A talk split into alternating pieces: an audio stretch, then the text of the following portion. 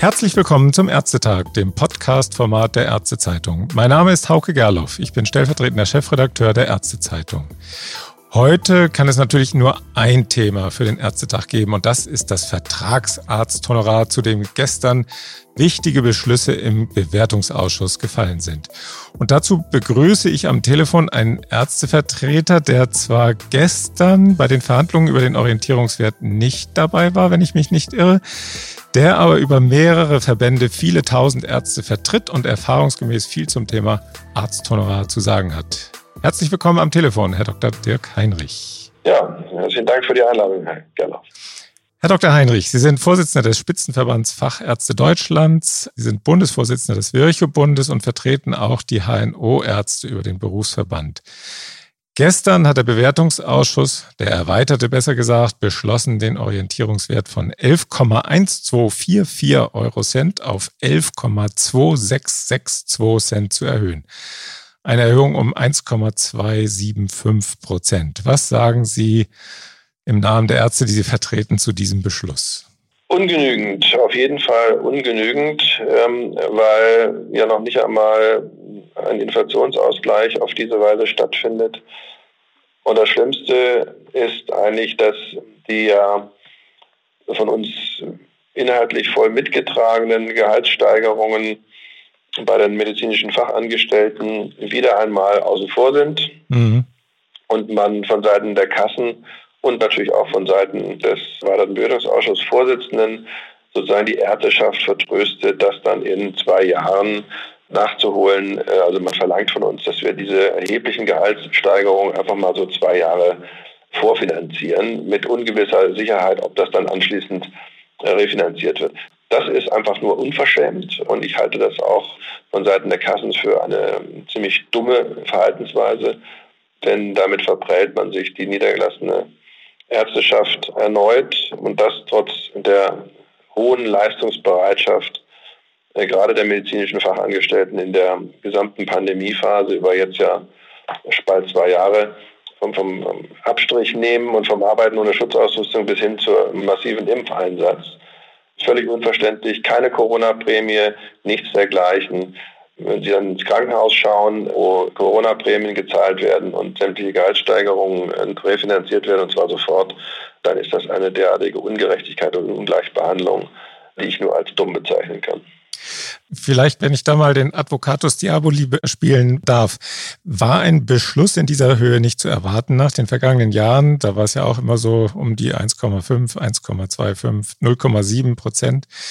Und auch angesichts der aktuellen Kassenlage, den Krankenkassen ist es ja sogar noch zu hoch ausgefallen. Der Beschluss ist ja sogar noch gegen Sie gefallen. Naja, also auch wenn man befürchten musste, dass es so kommt, ist das ja kein Trost. Ähm, ja.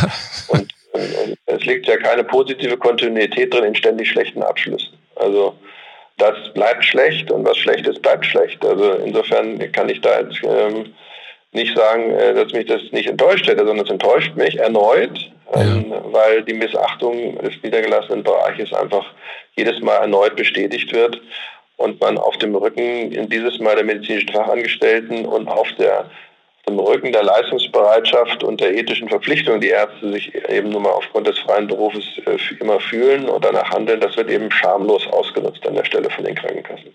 Mhm. Was ärgert Sie am meisten an dem, was gestern da beschlossen worden ist? Die Unfähigkeit der Krankenkassen anzuerkennen, dass Gehaltssteigerungen bei den medizinischen Angestellten notwendig sind und dass sie schnell und rasch gegenfinanziert werden müssen. Dass sie das nicht anerkennen, ist ein ganz, ganz äh, schlechtes Zeichen und zeigt mal wieder, dass die Krankenkassen unfähig sind, die Realitäten zu erkennen. Ja, die berufen sich ja dann immer, auch die KWV hat das ja angeführt, auf das SGB V und das wäre einfach in der Logik des Orientierungswerts drin. Was wäre denn die Alternative? Müsste da nicht die Politik dann eingreifen und das SGB V umgestalten oder könnte man da auch mal über den Schatten springen? Was ist da Ihre Einschätzung? Genau, letzteres. Man kann doch nicht immer nach dem Gesetzgeber rufen, sich da feige verstecken hinter dem SGB V. Wenn Kassen und KBV das gemeinsam beschlossen hätten, dann hätte das überhaupt keinen, es hätte niemand kritisiert, hätte auch niemand zurückgerufen. Niemand hätte das aus dem BMG wieder zunichte gemacht, wenn es so gewesen wäre. Also man kann das tun und sich hinter so einer Systematik zu verstecken, ist einfach, ja, ist frech.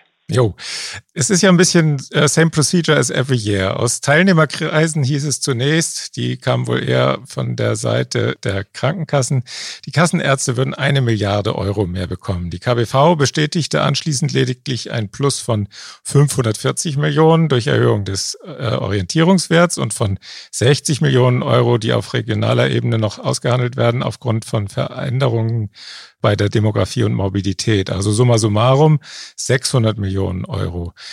Worin liegt der Unterschied eigentlich zwischen den beiden Rechnungen und was bedeutet das dann am Ende heruntergebrochen auf eine Arztpraxis? Also absolute Zahlen sind sowieso immer ein wunderbares Totschlagargument, weil eine Milliarde klingt immer nach viel.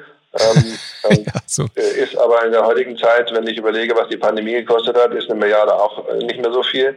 Und es ist ja immer die Frage, auf wie viele Leute muss ich die Milliarde verteilen. Also es bleibt ja, eben bei 1,27 Prozent auf den Orientierungspunktwert und das ist einfach schlicht zu wenig. Ähm, wo die Kassen rechnen sich immer irgendwo schön, äh, da sind sie also ganz fantasievoll. Mir wäre es lieber, die Krankenkassen wären fantasievoll beim Gestalten von Rückfinanzierungen für medizinische Fachangestellte, als dass sie sich hinterher in rechtfertigenden Rückzugsgefechten sich schön rechnen. Die Krankenkassen rechnen sich schön. Wie wäre es denn, wenn die auf der einen Seite ist das Vertragsarzthonorar strikt geregelt, aber bei den Verhandlungen hat man doch immer wieder das Gefühl, es werde so ein bisschen nach Kassenlage oder so wie bei Tarifverhandlungen, wer die bessere Verhandlungsposition hat, entschieden. Können Sie das so bestätigen? Naja, das ist ja mittlerweile ist das Ritual ja schon, äh, die KBV stellt die richtigen Forderungen auf, die Krankenkassen rechnet sich so schlecht, wie es nur irgendwie geht. Und Herr Basem geht dann irgendwo in der Mitte entlang und macht so einen lauen Kompromiss. Ja, so hat man das Gefühl. Es ist ermüdend, ja, zu sehen, äh, wie unfähig insbesondere die Kassenseite ist der Anerkennung von Realitäten. Also wenn man so mal im Hintergrund äh, dann sieht, was die, was die, die hätten am nächsten, glaube ich, noch eine Minusrunde gemacht, äh, haben sich das irgendwie hingerechnet, dass es noch ein Minus dabei rauskommt. Das wäre den Kassen am liebsten gewesen. Also. Das hat eben nichts mehr damit zu tun, dass man, dass man Leistung anerkennt, dass man Notwendigkeiten sieht, dass man auch mal anerkennt und was, was dieses System der niedergelassenen Ärzteschaft in der Corona-Krise gemacht hat und wie es, man muss sich mal überlegen, wie es gewesen wäre, wenn wir es nicht gehabt hätten. Also es ist einfach, ja, es ist einfach enttäuschend und äh, das ist eben auch dann fatal, weil das ist alle reden immer, wir müssen die jungen Ärzte überzeugen, sich niederzulassen, wir müssen sie dazu bekommen, dass sie das tun. Das sind dann die Rückschläge und das fördert nicht die Niederlassungsbereitschaft. Ja, das kann sein, ja. Nun sind gestern ja noch weitere Entscheidungen gefallen. Stichwort Hygiene. Allerdings nur zum allgemeinen Hygienezuschlag. Können Sie das vielleicht unseren Hörern erläutern? Da gibt's ja zum einen diese, diesen allgemeinen Zuschlag, aber dann gibt's ja auch noch die Aktion, um das Honorar für die speziellen Hygieneanforderungen noch auch zu erhöhen. Wie können Sie das auseinanderklamüstern für unsere Hörer? Ja, auch das ist wieder so ein, äh, so ein so ein Kassentrick. Ja, wir sagen mal an einer Stelle, sagen wir mal ein bisschen was zu, bei den allgemeinen Hygienekosten, die sozusagen im, im OPW drin sind und bei den speziellen Hygienekosten, die dann für einzelne Leistungen anfallen, weil dort, Stichwort Endoskopie, OP etc., wo dann eben die, die wirklichen Steigerungen stattfinden, da sagen wir mal wieder nein. Also das ist so, weil man weiß, das Thema Hygiene nicht finanzieren ist medial schlecht zu verkaufen als Krankenkasse, dann kann man hinterher immer mhm. sagen, oh, da haben wir doch was gemacht. Und aber da, wo tatsächlich, wo es drauf ankommt jetzt und wo die hohen Kosten sind, da macht man wieder den Sack zu. Mhm. Ist, also das, das ist ein unwürdiges Geschacher. Dafür kämpfen Sie ja im Moment auch mit Ihrer Aktion, ne? Ja, natürlich. Also man muss ja mal irgendwann anerkennen, wenn man die Hygieneanforderungen immer weiter hochschraubt, dann, dann muss es auch bezahlt werden. Es kann nicht alles immer auf dem, aus dem, aus dem Honorar, aus dem, aus dem alten Honorar bezahlt werden. Also das ist eine schleichende Entwertung des EBM, in dem die Kosten steigen und die Refinanzierung ausbleibt. Und das bleibt dann nicht ohne Folgen. Mhm. Vielleicht last but not least äh, kommen wir zu den Corona-Regeln. Das war ja zu erwarten, dass die jetzt dann nochmal weitgehend verlängert werden nachdem die Pandemielage nochmal verlängert worden ist durch den Bundes Tag. Können die Vertragsärzte nicht damit zufrieden sein, dass die Abrechnungsregeln jetzt weitgehend erhalten bleiben? Die telefonische Beratung und die Videosprechstunde haben sich ja doch ziemlich fest etabliert unter den Leistungen, seitdem der erste Lockdown verhängt wurde. Und auch ein paar weitere Lockerungen, zum Beispiel beim, beim Chronikerzuschlag, helfen doch sehr bei der Leistungserbringung. Was sind da für Sie die wichtigsten Entscheidungen, vorbehaltlich der Beschlüsse, die dazu ja heute noch konkret fallen? Da gibt es ja nur so eine Grundsatzeinigung. Ja, das müssen wir jetzt erstmal abwarten, was dabei konkret rauskommt. Diese Leistungen haben sich zwar, ja, man kann sagen, vielleicht etabliert, aber doch nicht in dem Ausmaß, wie man das anfangs gedacht hat. Also was mir so von den Kolleginnen und Kollegen berichtet wird, suchen die Patienten doch lieber die Praxis auf und suchen das persönliche Gespräch, als dass man irgendwelche elektronischen Mittel nimmt. Das hat man vielleicht in der Hochphase der, der Krise gemacht, weil man da so eine angstbesetzte Phase hatte.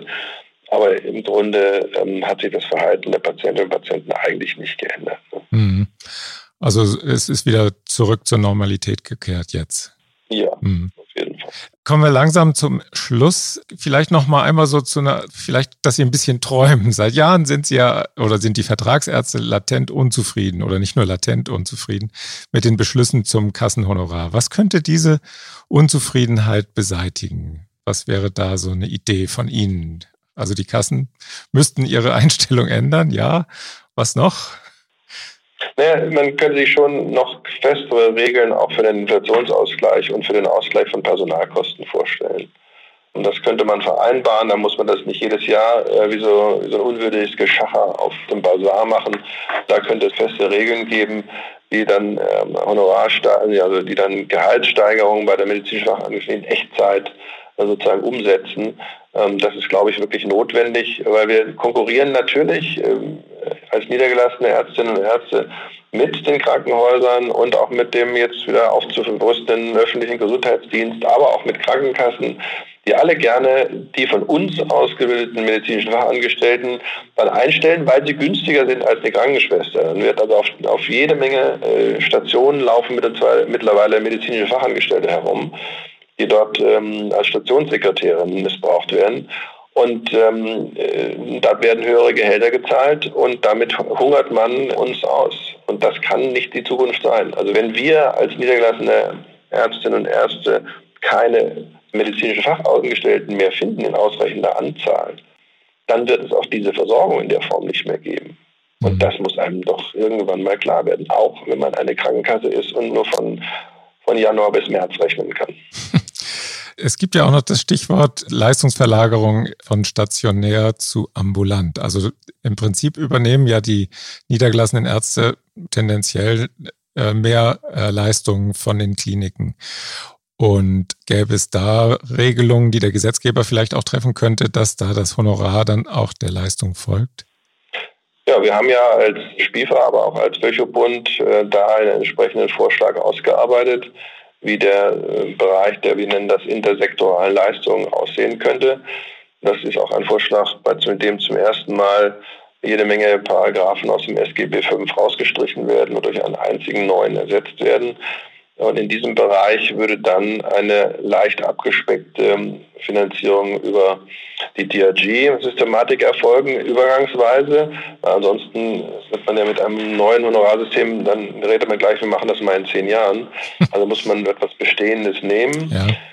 Das ist in dem Fall die DRG minus 10 Prozent. Das wäre dann auch ein Anreiz für alle, nämlich das ist ja unser System, das wir da ausgearbeitet haben, ist ja sowohl für Krankenhaus als auch für den niedergelassenen Bereich im Zugriff, ähm, sodass also beide Seiten gleich behandelt werden.